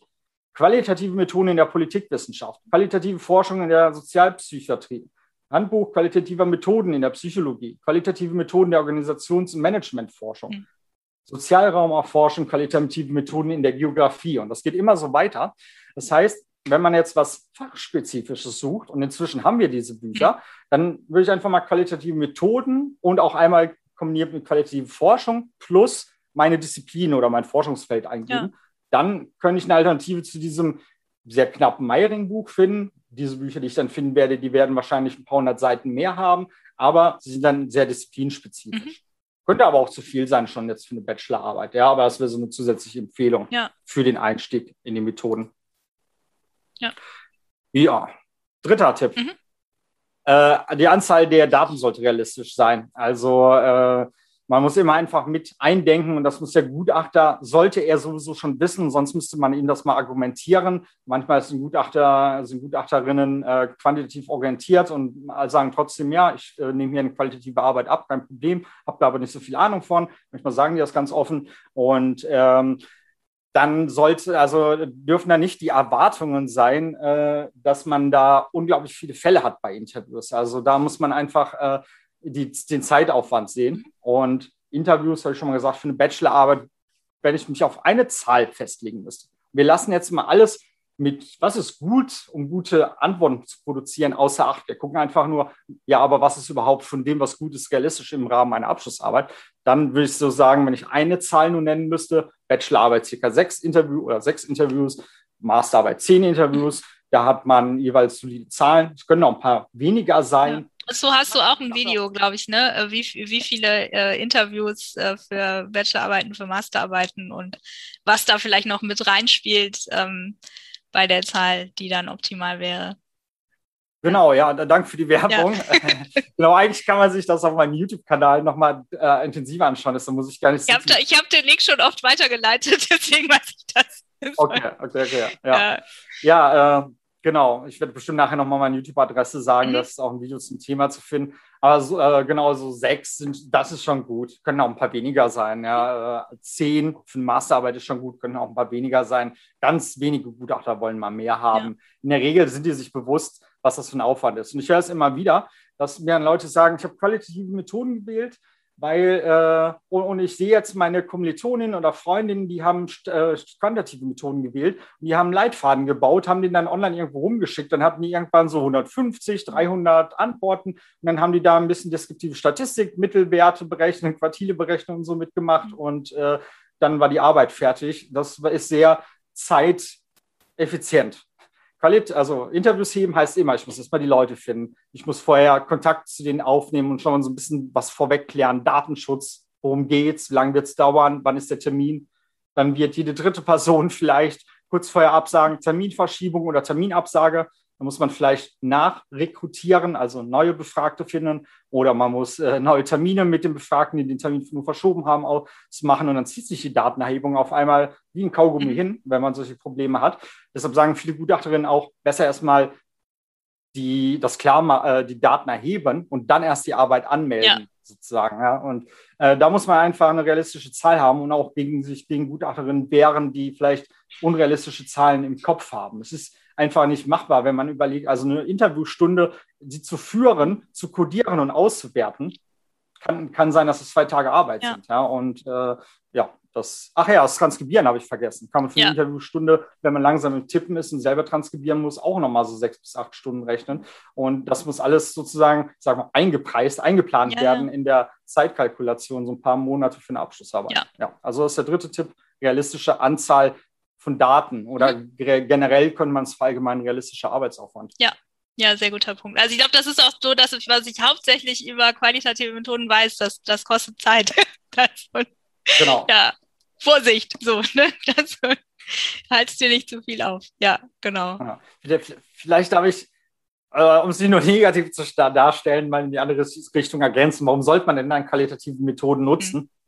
Naja, äh, einfach aus, aus der Lust, was man damit machen kann, also das, die subjektive Sicht abzubilden, äh, mit Leuten zu sprechen, weil man einfach mit textlichen Daten oder mit anderen nicht numerischen Daten, vielleicht will man ja auch Simpsons-Folgen analysieren oder so, wär, oder South Park-Folgen wäre auch denkbar, äh, weil man da mehr Spaß dran hat, damit zu arbeiten als mit Daten. Ja, weil in meinem Fall bin ich ganz offen, also äh, äh, ich mache auch Mixed Message Beratung, aber die rein statistische Komponente, mein Gehirn jongliert einfach nicht so gut mit Zahlen, wie es mit nicht numerischen Daten macht. Ja, also da kann ich viel besser mich drin äh, bewegen und ähm, ja, ähm, ja, also ich wollte jetzt auch nicht generell davon abraten, aber dass ich halt immer ja, weiß, nee, nee. Äh, wenn, wenn Leute das machen, dann muss ich äh, an allen denkbaren Punkten zurückpfeifen, dass sie sich nicht zu viel aufhalten. So. Das, ja, ja, ja, genau. Genau, also manchmal gibt es dann die Täuschten äh, oder die, die sagen, oh, war das viel, die ich gerade schon erwähnt habe, aber es gibt auch immer die, die sagen, aber trotzdem würde ich es nochmal so machen. Ja. Und das gilt bei mir auch so. Ich würde, hätte bei, bei keiner, ich habe immer viel Arbeit in meine Abschlussarbeiten gesteckt, weil ich auch immer eine 1-0 haben wollte. Mhm. Aber ähm, ich habe dann trotzdem immer daran Spaß gehabt und rückblickend hätte ich auch nie gesagt, ah, ich mal statistisch gearbeitet. Für mich gehört das einfach dazu, so eine Abschlussarbeit ein bisschen Zeit zu investieren. Und wenn man dann, ja. dann Lust drauf, man macht das aus der Lust heraus und dann macht es auch Spaß. Also dann wird man nicht, dann wird man vielleicht denken, oh, die anderen sind schneller, aber man wird trotzdem Spaß dabei haben. Und naja, wenn man sich ein paar Monate mit was beschäftigt, Spaß muss natürlich nicht, sollte nicht immer das oberste Kriterium sein, aber schadet auch nicht, wenn es drin ist. Ja. Wenn es was macht. Ja, guter ja. Punkt. Ja. Hm. Ähm, ja, vielleicht noch kurz einmal andersrum. Ähm, was wären denn so die größten Fehler oder ähm, vielleicht auch so häufige Fehler, drei Stück, die ich machen kann, wenn ich qualitativ arbeite in der Abschlussarbeit? Okay, ja, ja. Also, also ich will mal vor allem Planungs- und organisatorische Fehler nennen, weil die sind generalisierbarer, egal welches Design und so weiter ich habe. Ja, das äh, haben wir zum Beispiel einen Fehler äh, wenige Wochen vor der Abgabe mit der Auswertung beginnen, weil man es, oder vielleicht auch mit, der, mit dem empirischen Teil insgesamt, weil man es eben so wirklich unterschätzt die Zeit, ne, weil man die Zeitplanung noch nicht hatte. Dann gibt es teilweise wirklich den Fall, dass die Daten sehr, sehr kurzfristig, also wenige Wochen vor der Abgabe, und ich hatte jetzt neulich auch mal eine Anfrage, da war es wirklich da, soll, da ging es darum, Leitfaden zu konstruieren, damit äh, ja, am Donnerstag oder Freitag einen Leitfaden zu konstruieren, damit am Wochenende Interviews geführt werden müssen, oh. weil am Dienstag die ersten Zwischenergebnisse da sein mhm. sollen. Und äh, das war jetzt ein Extrem, aber dass äh, Leute so sagen, ja, ich habe jetzt noch vier Wochen, dann ist Abgabe und ich muss jetzt noch, äh, bisher habe ich nur die Interviews geführt, das ist ein großes Problem. Also wie gesagt, viele Gutachterinnen sagen dann auch schon, lieber erstmal die Daten erhoben mhm. haben und dann erst in die Anmeldung gehen, ja. weil dann hat man auch genug Zeit, um das zu kodieren, auszuwerten. Und auszuwerten heißt dann auch immer der Ergebnisbericht schreiben. Und äh, ja, also nicht wenige Wochen vorher erst sich mit diesem ganzen Komplex des empirischen Teils beschäftigen, sondern das schon möglichst früh. Und ich empfehle immer am Ende den letzten Monat komplett zu blocken für Überarbeitungsphase. Ja wird dann immer auch ein bisschen Puffer sein, in den man reingeht, aber was der letzten Monat einfach komplett geblockt ist, da soll die Arbeit dann schon so weit fertig sein, dass äh, die ins Korrektorat, Lektorat gehen kann. Ja. Ja, das war der erste Tipp, nicht, äh, wo ich die Woche ja. vor der Abgabe bin. Der erste, erste Fehler, genau, der erste Fehler. Die Kehrseite der Tipps sozusagen. Ähm, ja, dann äh, sieht man oft, in, dass im Methodenteil ganz viel über die Datenerhebung gerade wenn es Interviews waren, erzählt wurde und vielleicht auch Sachen, die gar nicht so brennend interessant sind, um jetzt die Güte und das Vorgehen der Arbeit bewerten zu können. Ähm, aber dass wir dann äh, die Auswertungsmethode vernachlässigt dort sehen. Dann steht da vielleicht nur, die Interviews wurden anschließend mit Max QDA ausgewertet. Mhm. Und das ist ein bisschen so, wie wenn ich schreiben würde, also das Ergebnis meiner Berechnung ist 23. Ja äh, habe ich mit Taschenrechner ausgerechnet. So äh, wäre das dann quasi vergleichbar. Und äh, da sollte dann, das, das ist, zeigt dann einen Mangel an Auswertungsmethode. Manchmal sagen Gutachter, ja, das können Sie schön computergestützt mit Max QDA machen und sagen aber nicht dabei, Max QDA ist aber nur ein Werkzeugkasten mhm. und Sie brauchen jetzt noch einen Bauplan, wie das Buch Qualitative Inhaltsanalyse. Um diesen Werk, die Werkzeuge richtig zu verwenden, sozusagen. Und dann fehlt das und man importiert die Dokumente einfach in die Software, fängt da an, irgendwie Daten zu codieren und die bunten Knöpfe, die zu verschiedensten Funktionen führen, die teilweise gar nicht für mein Projekt relevant sind, auszuprobieren. Und das ist dann, dann ja, das äh, ist dann nicht nur sozusagen für den Methodenteil schlecht, weil dann da nur drin steht, mit Max QDA ausgewertet und nicht wirklich beschrieben wurde, wie ist man beim Auswerten vorgegangen, sondern dann werden auch die Ergebnisse dementsprechend sein. Also sozusagen eine Auswertungsmethode verwenden. Ja, und nicht einfach in eine Software reinrennen und die einfach so benutzen, sondern Buch, Buch lesen, wie zum Beispiel die Zellinatsanalyse. Ja, ja, und dritten Fehler, der bezieht sich eher auf den Methodenteil, hatte ich sie eben auch schon mal so nebenbei. Äh, Literatur sollte nicht falsch gemischt werden. Also äh, ich habe mal äh, von einer, ja, ist eine so der Koryphäen des qualitativen Diskurses in Deutschland, die hat mir mal gesagt, wenn man zehn Methodikerinnen fragt, kriegt man zehn verschiedene Antworten. So wenig kanonisiert ist das Feld und so groß sind die Unterschiede. Es gibt auch schon viel Konsens darin. Diese Aussage klingt jetzt sehr schrecklich, als wenn das nur so ein Dschungelbär, so ist es nicht, gibt auch schon viel Konsens, aber auch viele unterschiedliche Meinungen. Naja, und äh, deshalb soll man eben Literatur nicht, nicht falsch mischen, weil Gutachter, die methodisch sagt, schon fit sind, die sehen dann, ja, hier werden ganz unterschiedliche Stränge des qualitativen Diskurses, die sich möglicherweise auch, auch im Diskurs erstmal verfeindet vielleicht sogar scheinen, ja, wie auch in mhm. theoretischen Konflikten oder Grenz, Grenz, äh, theoretischen Kriegen, sage ich mal, oder Konflikten, hat man das auch in Methoden. Also da sollte man, hatte ich schon äh, diese Reihe genannt von Literatur. Ja. Da hat man dann eine schmale Literaturauswahl, die man auch miteinander kombinieren kann. Und äh, man soll jetzt aber nicht sich irgendwie zu viele verschiedene Bücher schnappen. Da könnte man dann sagen, für Ungeübte, wenn, wenn ich für ungeübte äh, Personen, dass zu viele Köche im Sinne von Methodenbücher den Brei verderben können. Mhm. Für geübte Personen jetzt nicht, die die Unterschiede kennen. Aber wenn man erstmal neu einsteigt, dann lieber ein schlankes Methodenbuch-Inventar und dafür nicht so falsch. Also jetzt nicht so ein Kochbuch für Suppen und ein Kochbuch für Desserts und dann versuche ich das irgendwie zusammenzubringen und wundere mich, äh, dass das komisch schmeckt. Genau. Man kann schon auch äh, solche, äh, also in großen Projekten nachher, wenn man jetzt ein professionellen Projekt ist oder äh, Dissertation macht oder Postdoc ist, dann wird man auch Sachen durchaus mal kombinieren. Dann braucht mhm. man Methodenkombinationen und so weiter. Und dann kann man sozusagen machen, dann aber vielleicht ein Gericht für die Vorspeise, für den Hauptgang und ein Kochbuch für, für den Nachtisch. Und das kann man dann trotzdem schön zusammen komponieren. Aber da muss man dann schon auch Ahnung haben, Geschmäcker zu komponieren, sozusagen. Ich könnte jetzt, bin zum Beispiel nicht gut da drin, Sache, äh, Essen passend zusammenzustellen. Also das einzelne Gericht schon, aber ich hatte nicht den Blick dafür, was ist die richtige Vorspeise und Nachspeise unbedingt dafür. Ja. Und äh, den bräuchte man sozusagen, damit man das erst machen kann. Mhm. Und sonst sollte man da lieber erst nicht mit anfangen. Ja, cooler Tipp. Vielleicht noch, äh, vielleicht noch ganz, ganz kurz äh, so dein, dein Wort zu Mixed Method. Also ich bin eigentlich Fan davon, äh, qualitative und quantitative Methoden äh, sinnvoll miteinander zu, zu kombinieren, ne, so dass ähm, beides dann irgendwie dazu beiträgt, ähm, dass wir am Ende mehr wissen. Aber bei Abschlussarbeiten sehe ich das auch so ein bisschen skeptisch oder ich habe zumindest den Eindruck, dass manchmal aus den falschen Gründen Studierende sich überlegen, dass sie irgendwie beides machen, machen könnten. Vielleicht, ähm, weil sie sich nicht trauen, sich einzu, einzuschränken oder so. Und ähm, da denke ich halt immer so, hm, das ist, das ist jetzt auf jeden Fall aufwendig. Ähm, aber ja, vielleicht mal irgendwie deinen Wort Also gibt, gibt es irgendwie vielleicht ähm, Fälle, wo du das ähm, in Abschlussarbeiten ähm, empfehlen würdest oder vielleicht, vielleicht für Masterarbeiten zumindest, ähm, wo das Sinn macht? Ähm, oder wie stehst du da dazu generell, ähm, das in Abschlussarbeiten zu machen? Ja, wenn ich jetzt eine binäre Ja-Nein-Antwort geben müsste, dann würde ich auch sagen, äh, ja, es ist für ambitioniert, beziehungsweise nein, das würde ich eher, da würde ich eher von absehen. Mhm. Ist auch in der Praxis sehr selten. Äh, Kannst du mir, wenn ich das zurückfragen darf, du, dir, dir begegnet das also häufiger, weil, weil die Leute. Ja, also so in der Planungsphase. Also nicht, dass Leute das tatsächlich machen oder dass die Betreuung das quasi genehmigt oder so, aber dass, ähm, dass Leute dann, wenn sie das Exposé irgendwie schreiben, dann irgendwie denken, ja, und dann könnte ich auch noch das, also sie also jetzt meistens nicht so, ah, ich will Mixed Method machen, aber dann ne, irgendwie so, ah ja, und dann könnte dann äh, könnte ich auch noch einen Fragebogen und dann äh, könnte ich ja auch noch Interviews und dann könnte ich das so und so und ne, irgendwie, weil es dann immer so Aspekte gibt, die ich mit dem mit der einen Sache dann nicht beantworten kann.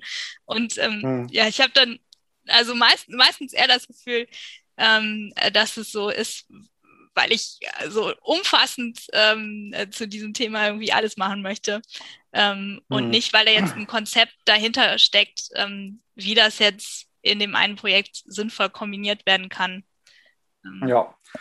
Aber ich denke schon, in vielen Fragestellungen kann man Mixed Methods arbeiten. Es ist einfach nur hier wieder, es ist wieder dieses, was wäre am besten, um möglichst gute Ergebnisse zu mhm. liefern, versus was ist überhaupt möglich im Rahmen, finanziellen, zeitlichen Rahmen. Ja, ja und äh, ähm, bei Dissertationen nimmt es jetzt zu, dass die Mixed Methods sind, auch bei Forschungsprojektförderungen, dass es nicht nur interdisziplinäre, internationale, sondern auch Mixed Methods Projekte sein sollen. So, also äh, das ist auf jeden Fall im Kommen, mhm. aber einfach auch, man braucht zu lange für eine Abschlussarbeit, weil man kann zwar die beiden Stränge, qualitativ und quantitativ, also Mixed Methods heißt, ich verschränke irgendwo im Analyseprozess qualitative und quantitative Daten. Ja, es kann äh, auf verschiedene Weisen passieren. Diese Stränge, qualitativ und quantitativ, können parallel laufen. Man hat sozusagen zwei Untersuchungen parallel und führt die nachher in der Ergebnisdiskussion wieder zusammen. Mhm. Das wäre eine Möglichkeit. Dann gibt es aber auch sequenzielle Anordnungen, dass man, äh, und die hatte ich eben schon mal ähm, erwähnt, eine ist, dass man eine explorative, qualitative Vorstudie macht, um das Feld auszuloten mhm. Und anschließend dann einen quantitativen Leitfaden, äh, Fragebogen operationalisieren kann, um dann statistisch das im größeren Stil zu vermessen. Ja. Und andersrum kann man auch sagen, wir haben jetzt eine statistische also wir haben jetzt hier statistische Ergebnisse, wir verstehen aber das nicht. Ja. Ganz simples Beispiel, wenn man eine Lehrveranstaltungsevaluation hat und der Dozent wird dann sagen, oh, ich habe eine 5 äh, oder eine 4 mhm. oder sowas und er hätte aber nicht die Freitextantwort im Evaluationsbogen dabei gehabt. Ja. Was fanden Sie besonders schlecht, den qualitativen Teil? Dann wüsste der, ah, wir haben das Ergebnis 5, aber ich kann quasi, äh, weiß nicht wieso sozusagen. Und dann kann man schön hingehen und sagen, wir machen jetzt mal Interviews und finden das heraus im Prinzip in, in der Praxis der Umfrageforschung kann man sagen, dass Freitextantworten, also wenn man doch mal nicht nur was ankreuzen, sondern einen Satz oder einen Absatz ein, einschreiben darf, dass das dem gilt. Das ja. ist der Versuch, dann sozusagen ein bisschen Offenheit zu zeigen. Ja.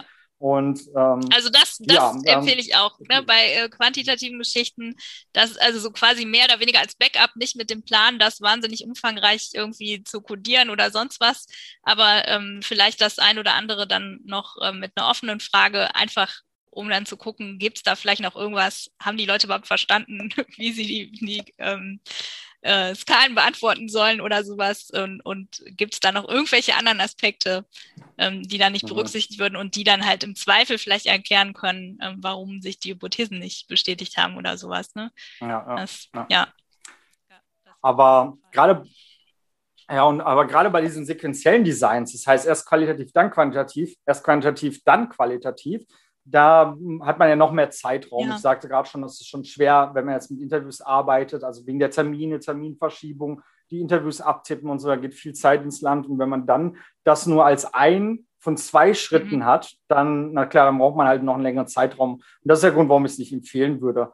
Ähm, du wolltest aber wissen, unter welchen Bedingungen. Da würde ich jetzt gar nicht äh, sowas nennen wie spezielle Forschungsfragen. Ja. Ich denke, oft kann man schon ähm, äh, gibt einfach die Kombination mehrerer Methoden mhm. Das können auch mehrere qualitative Methoden sein, aber es kann eben die Kombination auch von qualitativ quantitativ sein, die man dann als äh, Mixed Methods bezeichnet, die äh, wir in den meisten Fällen ein vollständiges Bild einfach von einem Gegenstand schaffen mhm. können. Ja, äh, man spricht im Allgemeinen auch von Triangulation, ja. also aus mehreren Perspektiven auf einen Gegenstand zu gucken, um ein vollständiges Bild des Gegenstands zu bekommen. Mhm.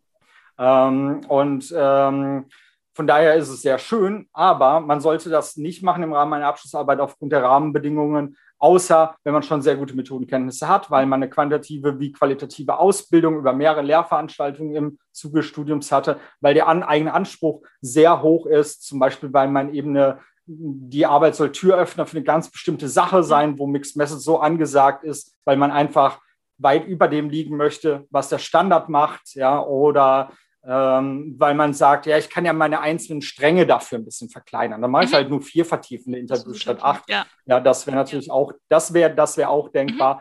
Aber äh, trotzdem insgesamt würde ich jetzt sagen, äh, bei einer Abschlussarbeit Kirche im Dorf lassen und man kann auch sehr, mit sehr, sehr vielen Punkten beeindrucken, ohne dass man jetzt Mixed Messages mit reinbringt. Ja. Aber man sollte sich, wenn man da Lust drauf hat, auch nicht davon abhalten lassen. So. Ja, Okay, also ne, und das, das finde ich, das finde ich nochmal einen guten Punkt. Also man kann ja auch die einzelnen Sachen dann äh, klein halten, ne? Und dann bei dem Quanti-Teil ja genauso, ne? Dann würde ich ja da dann nicht irgendwas super Aufwendiges mit Rechnen oder so, ne, sondern dann, wenn überhaupt, einen einfachen Gruppenvergleich oder nur Korrelationen oder sowas, um das dann auch ein bisschen zu reduzieren. Und wenn ich halt tatsächlich schon die Grundlage habe, manchmal gibt es ja auch Leute, die vorher schon mal was anderes studiert haben und jetzt nochmal wollen äh, und dadurch tatsächlich den, den Background haben in beiden Sachen und dann ähm, wäre das vielleicht eine Möglichkeit, zumindest in der Masterarbeit, ähm, sich da mal auszutoben.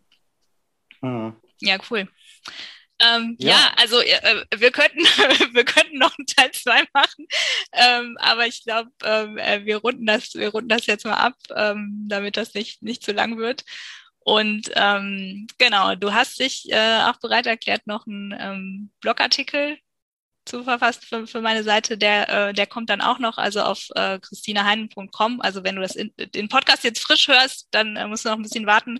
Aber ähm, genau, äh, der kommt auf jeden Fall noch. Und ähm, ja, vielleicht noch, ähm, André, wenn ich jetzt äh, mehr wissen will, was bietest du denn an, um Studierende zu unterstützen und ähm, wo finde ich dich? Ähm, genau, YouTube-Kanal hast du eben schon mal angedeutet. Genau, ja. Ähm, alles findet man eigentlich ausgehend von meiner Website. Das ist äh, methoden-coaching.de, mhm. also methoden-coaching.de. Und da ist dann zum Beispiel auch mein YouTube-Kanal verlinkt. Der wäre aber youtube.methoden-coaching.de. Ja.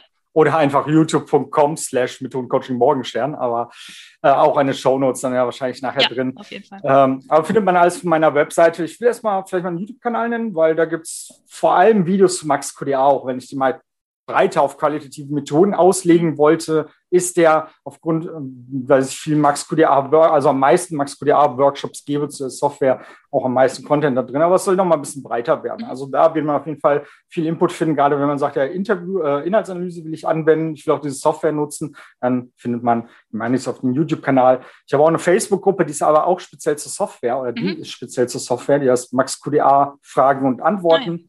Nein. Ähm, ich glaube, das ist fb.com slash äh, maxqda äh, FAQ. Die meisten suchen wahrscheinlich und, in Facebook und geben dann an genau. äh, maxqda ja, genau. FAQ und dann, ja reicht Max Kudiada zu suchen, dann kommt, sieht man die Gruppe schon. Und äh, das sind so die Sachen, die ich äh, kostenlos mache. Also auf YouTube, da beantworte ich auch Fragen in den Kommentaren und auf Facebook, so beantworte ich die Fragen.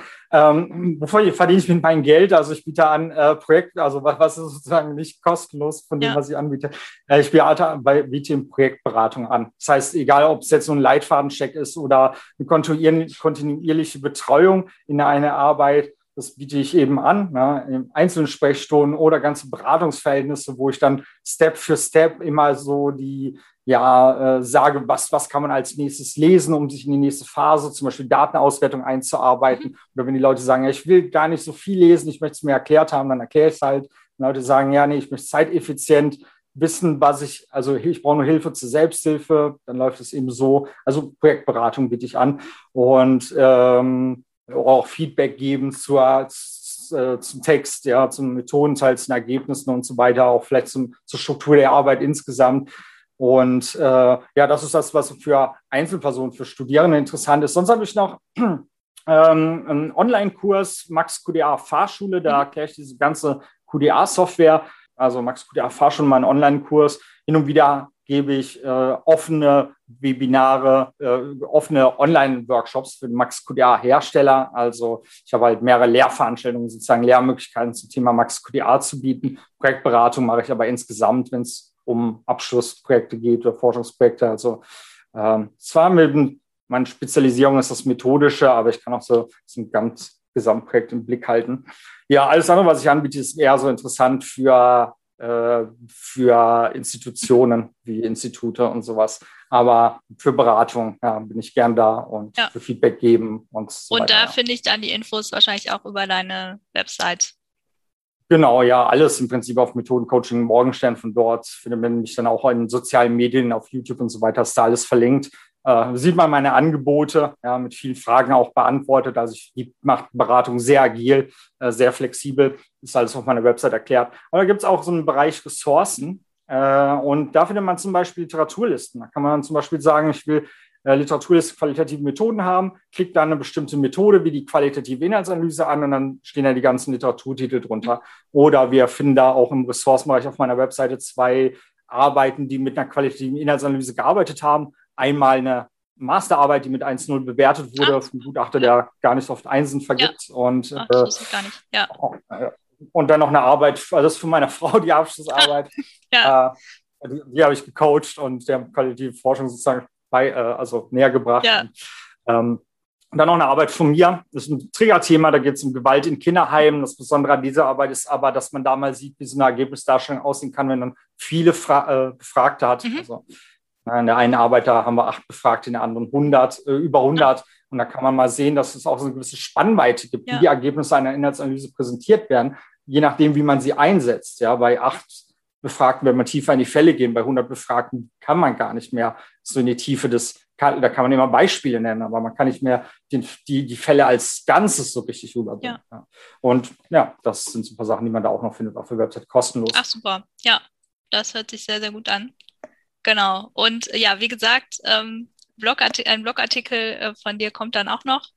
Und ähm, ja, dann äh, sage ich erstmal ganz vielen herzlichen Dank, André, dass du heute hier warst. Oder wir treffen uns ja hier nur virtuell, aber ähm, genau, dass du dir die Zeit genommen hast und ähm, da jetzt mal so einen ähm, umfassenden Überblick gegeben hast, wo, wo sich viele sicher dran orientieren können für die Abschlussarbeit. Aha. Sehr, sehr cool.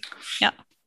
Ja, ich danke dir für die Einladung. Ist, genau. Aber ja, ich äh, genau, ich könnte jetzt auch noch eine Stunde weiter Fragen stellen, glaube ich. Das, mhm. das wäre auch kein Problem. Also äh, Leute, sagt Bescheid, wenn ihr eine zweite Folge wollt, dann können wir uns das ja überlegen, ähm, ob wir uns da ein Thema nochmal näher rausgreifen. Ja. Genau, ja. Vielleicht gibt es ja auch spezielle Fragen oder so. Ja. Das wäre eine Idee. Ja. Genau. Ja, also danke dir für die Einladung. Wie gesagt, war mein erster Podcast. Vielen, vielen Dank. Danke. Ciao.